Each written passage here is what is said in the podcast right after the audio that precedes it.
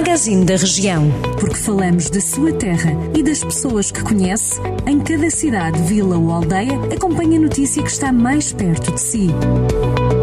Magazine da Região. Edição de Ricardo Ferreira.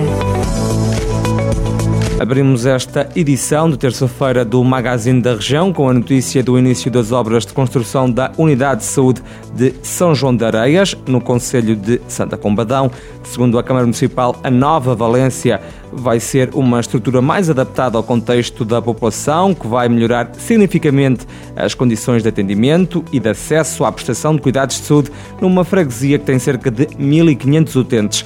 A obra representa um investimento de 495 mil euros, concretizando uma aspiração com várias décadas por parte da população de São João de Aregas.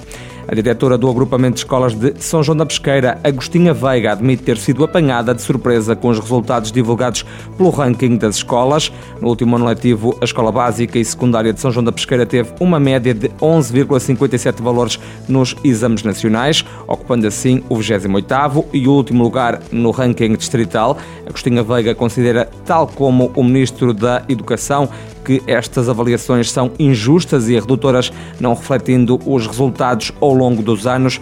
A responsável defende que o agrupamento que lidera tem feito, na realidade, um trabalho muito positivo e lembra que no último ano letivo as médias até aumentaram nas escolas do distrito, mesmo numa altura de pandemia. O ranking distrital das escolas é, mais uma vez, liderado pela secundária Alves Martins de Viseu, que teve nos últimos exames nacionais uma média de 14,12 valores.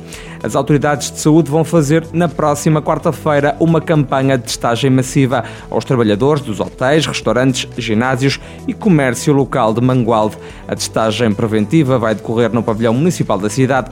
Os interessados podem fazer o auto-agendamento do teste. A campanha de testagem vai ter lugar em dois períodos, entre as nove e meia da manhã e uma da tarde, e entre as duas e meia da tarde e as cinco. A ação é feita pela Administração Regional de Saúde do Centro, pela Cruz Vermelha, em parceria com com a Câmara Municipal de Mangualde. Já sabe estas e outras notícias da região em jornaldocentro.pt.